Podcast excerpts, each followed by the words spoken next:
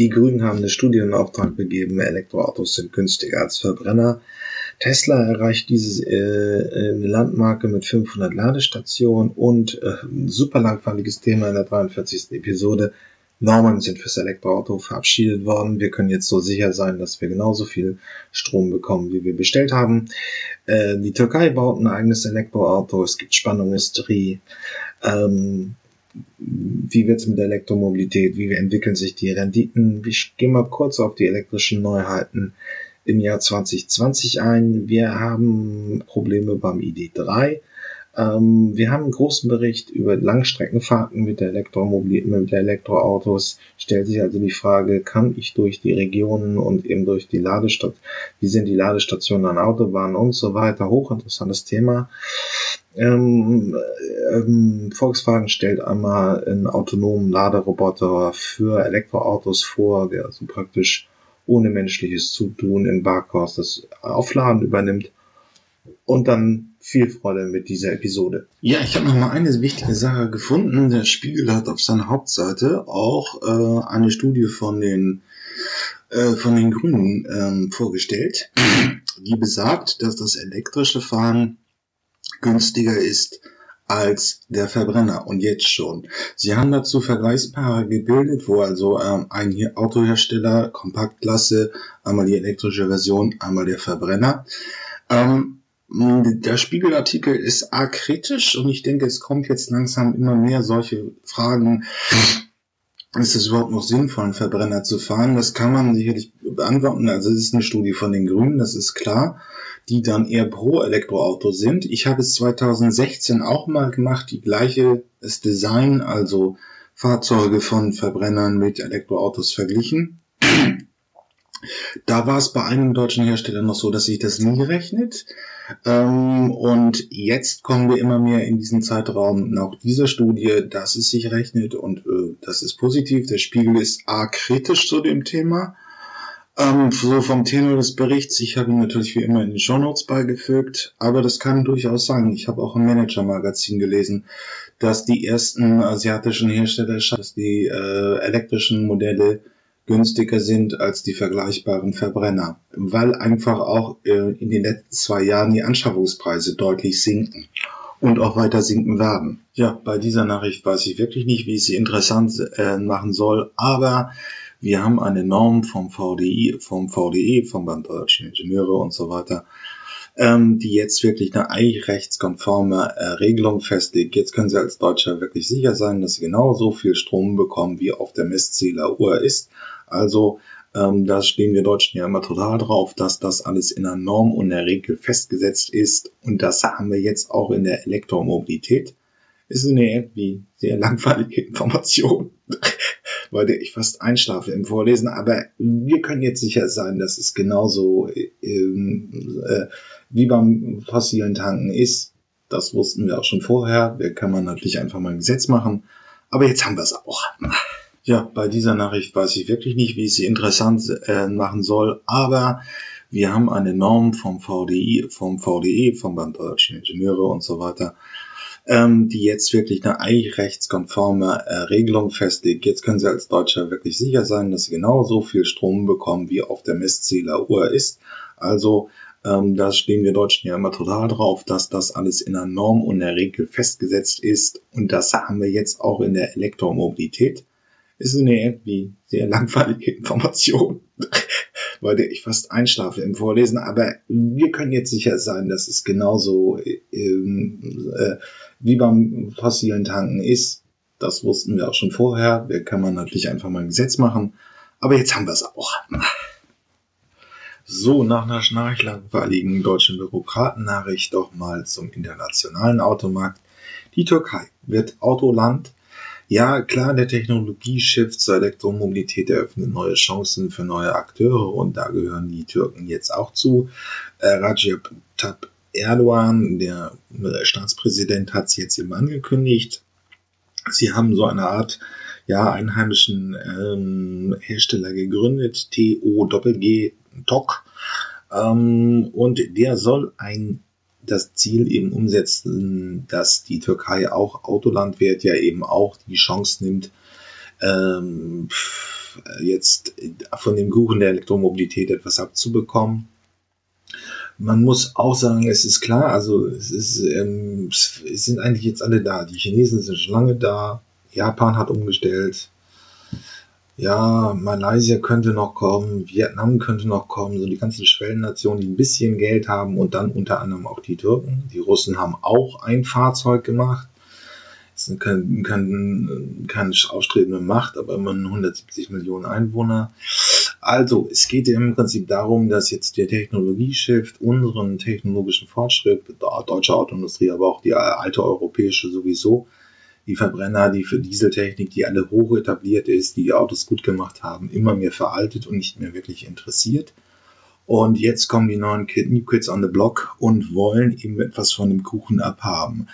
2022 soll es losgehen, 30.000 Stück sind schon verkauft. Das ist natürlich auch in diesen autoritären Staaten ziemlich einfach, weil man einfach sagt, dass die äh, Staatsbehörden einfach diese Fahrzeuge kaufen sollen. Ob die gut sind und ob die dann auf dem internationalen Markt auch brillieren können, man wird es sehen. Ähm, der Spiegel hat mal wieder einen Artikel geschrieben, wo wir jetzt gerade darüber besprochen haben, dass Schwellenmärkte in den Markt kommen, wie die Türkei, die nun ihr erstes Elektroauto vorstellt. Im Dezember war es noch Russland. Ähm, der Spiegel hat einen Artikel gemacht über die Frage, ähm, schafft es die Autoindustrie, sehen schlechte, ziehen schlechte Zeiten auf uns zu.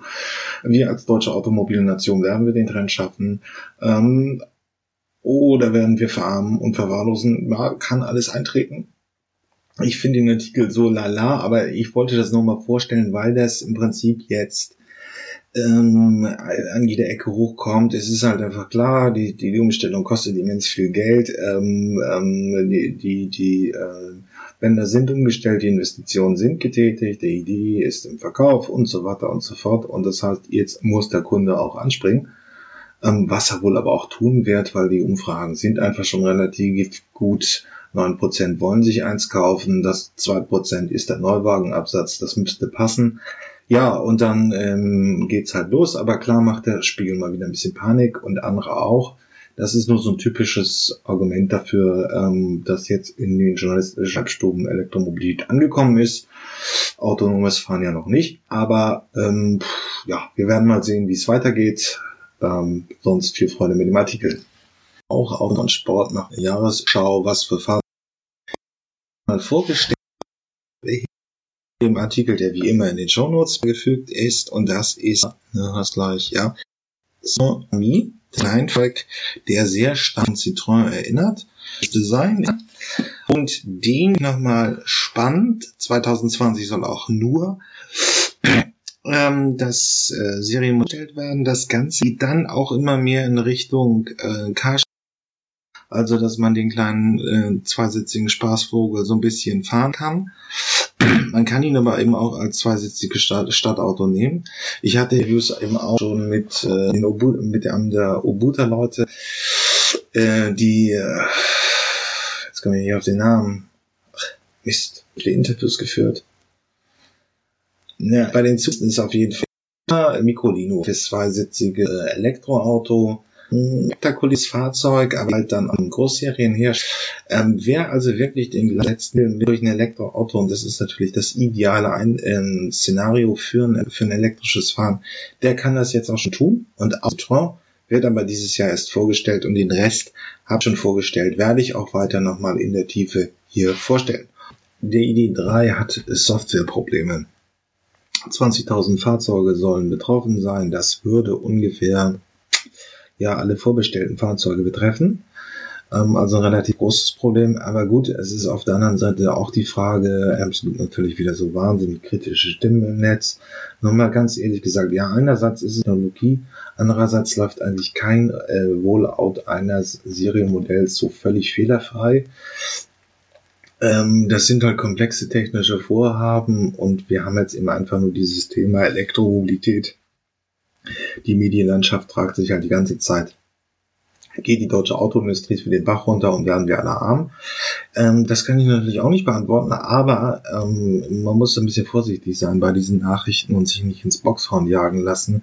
Das ist bei diesen großen technischen ähm, Rollouts von Serienmodellen einfach auch kommt vor. Es interessiert heute einfach niemanden mehr in der Medienlandschaft, ob der 5er BMW problemlos am Markt eingeführt wird oder nicht, ähm, sondern immer nur Elektro, Elektro, Elektro, Elektro. Und deswegen wird ein kleineres Problem auch gerne medial groß ausgeschlachtet. Ähm, wie viel Substanz da drin ist, wissen wir ehrlich gesagt nicht. Und wir werden mal sehen, wie die ersten Serienfahrzeuge sich im Sommer so bewähren. Ja, kann man eine Langstrecke fahren mit einem Elektroauto? Die Antwort ist ja, aber wir dann jetzt bei Robin TV, auf was man achten sollte. Es ist für viele sicherlich auch eine Umstellung und deswegen schauen wir uns das jetzt mal an.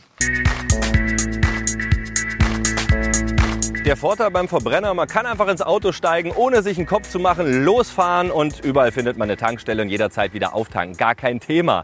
Beim Elektroauto ist das in der Regel ein bisschen anders, aber mal ganz ehrlich, wann hat man schon eine lange Route oder einen Urlaub, eine Reise vor sich mit dem Auto und plant nicht mal ein bisschen vorher. Also das geht doch eigentlich ganz gut. Bei einem Tesla zum Beispiel habt ihr das ja ganz komfortabel. Da steigt ihr auch nur ins Elektroauto ein, sagt, wo ihr hin wollt und dann sagt ihr euch ganz genau, an welcher Stelle ihr wie wo laden müsst. Denn Tesla hat ein riesengroßes Schnellladenetzwerk in ganz Europa, flächendeckend. Das geht aber auch bei den meisten anderen Elektroautos, die auf dem Markt sind und Schnellladung unterstützen, relativ einfach. Ihr müsst einfach nur mal ein bisschen ein paar Tipps von mir jetzt bekommen, wie ihr eure Route am besten plant. Ihr könnt die Route, die ihr mit eurem Elektroauto vorhabt, schon ganz entspannt im Vorhinein zu Hause am Computer planen. Da kann ich euch nur empfehlen, geht auf den Routenplaner von Going Electric. Link findet ihr auch unterhalb des Videos in der Infobox. Da bin ich jetzt gerade auf der Webseite und da könnt ihr hier also den Start eingeben. Das wäre in dem Fall jetzt gerade Berlin, da bin ich im Moment. Und ich will nach Österreich ins wunderschöne Wien.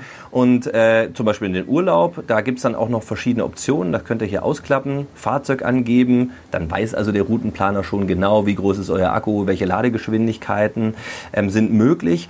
Ihr könnt zum Beispiel auch so Optionen anklicken wie kostenlos laden, das gibt es auch. Und dann klickt ihr einfach auf Autoroute, nicht auf Berechnen klicken, mein Tipp, sondern auf Autoroute. Und dann sagt er euch ganz genau hier auf der Karte, wo überall Ladepunkte sind und wo er euch empfiehlt zu laden. Ja, hier die Zusammenfassung der Route steht ganz genau dran. Jetzt hier acht Stunden sind wir ungefähr unterwegs, davon laden wir 48 Minuten. Auch ganz genau angegeben, an welchem Punkt wir laden, mit welcher Adresse. Das gebt ihr dann einfach so in euer Navigationssystem ein und schon habt ihr da echt eine wunderschöne schöne Option im Vorhinein zu planen. Trotz guter Planung im Vorhinein zu Hause müsst ihr unterwegs ja auch nochmal flexibel sein. Vielleicht will man mal eine andere Strecke fahren oder eine Ladesäule funktioniert nicht, ihr müsst eine andere suchen. Dann kann ich euch nur empfehlen, da ein paar Apps auf euer Smartphone zu laden. Wie zum Beispiel die Charge Map hier, die benutze ich ganz, ganz häufig. Jetzt habe ich die hier mal gefiltert nach Schnellladesäulen und dann seht ihr sofort auf der Karte, wo ihr als nächstes hin könnt. Das Geile ist auch noch, ihr könnt dann die Ladesäule euch nochmal in der Detailansicht anschauen und da seht ihr ganz genau, was wird unterstützt, ist die Ladesäule besetzt oder nicht.